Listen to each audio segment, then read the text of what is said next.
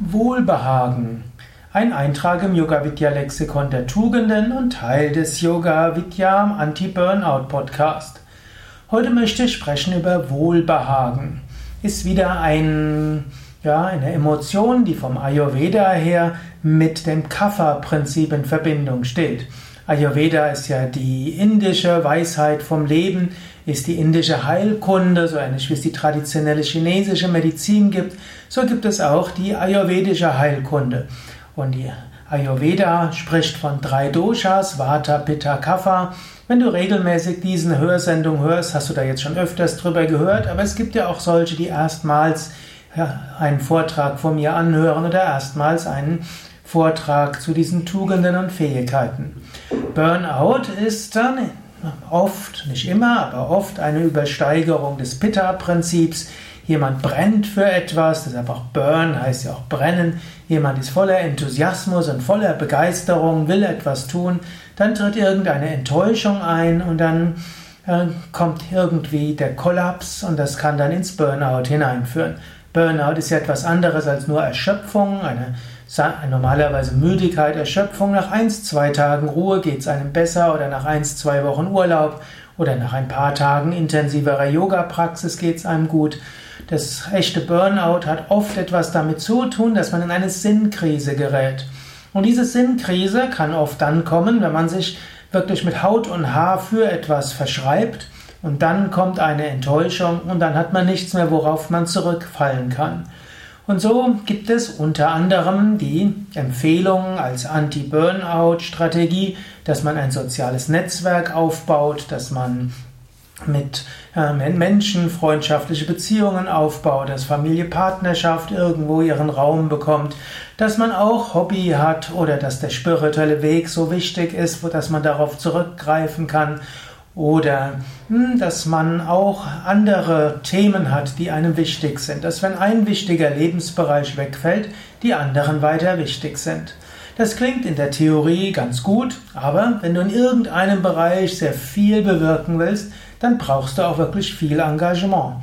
Angenommen, du willst, du bist Politiker und du willst vorankommen, dann kannst du nicht sagen, ich mache das irgendwie mit halben, nur halbe Zeit oder so. Oder angenommen, du willst einen Naturkostladen aufbauen oder ein Yoga-Zentrum oder du willst die Welt irgendwo verändern in irgendeinem Gebiet, da braucht es viel Engagement. Gut, dann macht es etwas schwierig, die anderen Anti-Burnout-Empfehlungen zu beachten. Mindestens aber eine Sache kann man tun, wenn man sich stark engagiert, sollte man auch etwas machen, was einem gewisses Wohlbehagen auch gibt. Dass man nicht nachher sagt, jetzt habe ich mich so abgestrampelt, habe so viel getan und was ist jetzt der Lohn davon, es war alles umsonst. Letztlich musst du darauf achten, dass angenommen das, wofür du tätig bist, wenn das von heute auf morgen nicht mehr möglich ist, dass es für dich weiter okay wäre. Wenn du das, was du machst, nur deshalb machst, weil du nachher den großen Erfolg haben wirst und weil dich alle anerkennen, loben und so weiter, und dann passiert etwas, dann kann dein Leben irgendwo in Trümmer geraten. Daher, was auch immer du tust, tu es mit Engagement aber tu es so, dass, falls du von heute auf morgen rausgeworfen wirst bei dem, was du machst, dass du weiter gut leben kannst. Und dazu gehört auch, dass du ein gewisses Wohlbehagen hast bei dem, was du tust. Das, was du tust, muss schon gleich auch sinnvoll jetzt sein. Das, was du tust, muss gleich schon auch für dich und andere jetzt etwas Gutes bewirken. Was du jetzt tust, solltest du vom, ja, vom Prinzip her auch sagen können, ja, es ist etwas Gutes, es gibt mir die Erfahrung, die nötig sind. Ich tue etwas Sinnvolles jetzt und ich tue etwas Sinnvolles für andere Menschen. Und zwischendurch nehme ich mir auch die Zeit für ein Wohlbehagen, eine gewisse Gemütlichkeit. Und da habe ich ja am Anfang vom Ayurveda gesprochen. Ayurveda würde sagen, zwei, auch mehr, aber Gegenmittel gegen Übermaß von Pitta, was dann ins Burnout kippen kann, ist mehr Kapha und Kapha ist zum Beispiel Gemütlichkeit, Wohlbehagen und Ruhe. Also hm, überlege, tust du die Dinge, die dir auch einfach zwischendurch mal Wohlbehagen geben. Für manche ist es ein warmes Bad, für andere ist es ein Saunaaufenthalt einmal alle eins bis zwei Wochen. Für den nächsten ist es irgendwo ein gemütliches Spazierengehen oder auch mal ein Restaurantbesuch in einem veganen Vollwertrestaurant oder was auch immer es sein mag. Oder eben ein gemütlicher Abend mit Partner oder mit ein paar Freunden. Ein gewisses Wohlbehagen als Ausgleich ist hilfreich, dass du langfristig wirklich enthusiastisch tätig sein kannst. Das sind natürlich jetzt alles eher Vorbeugemaßnahmen.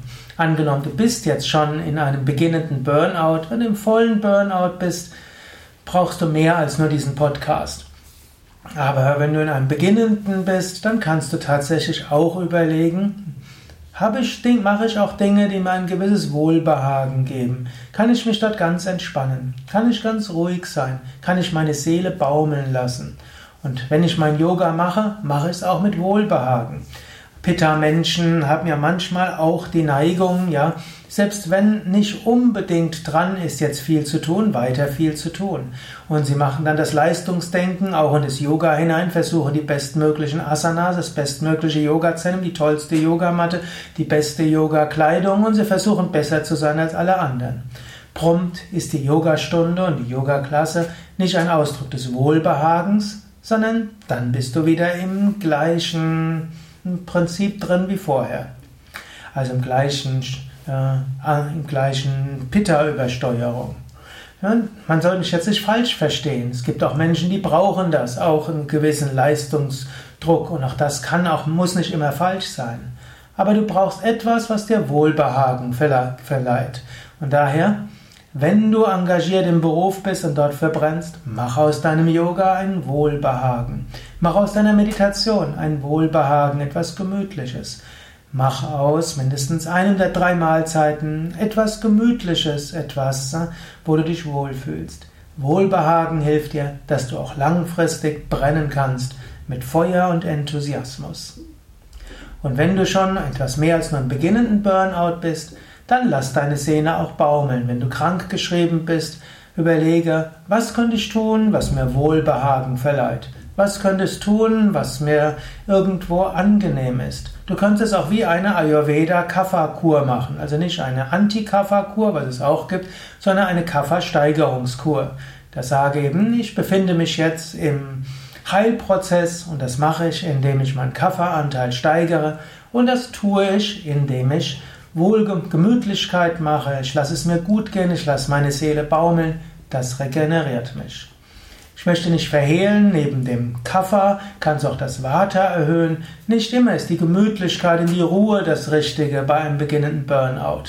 Manchmal braucht es auch mehr Vata, manchmal braucht es mehr Kreativität, mehr Ideenreichtum, Neues ausprobieren und äh, manchmal bist du nicht wirklich im Burnout, sondern im Boreout, du langweilst dich und jetzt einfach nur weniger zu machen, hilft dir nicht raus.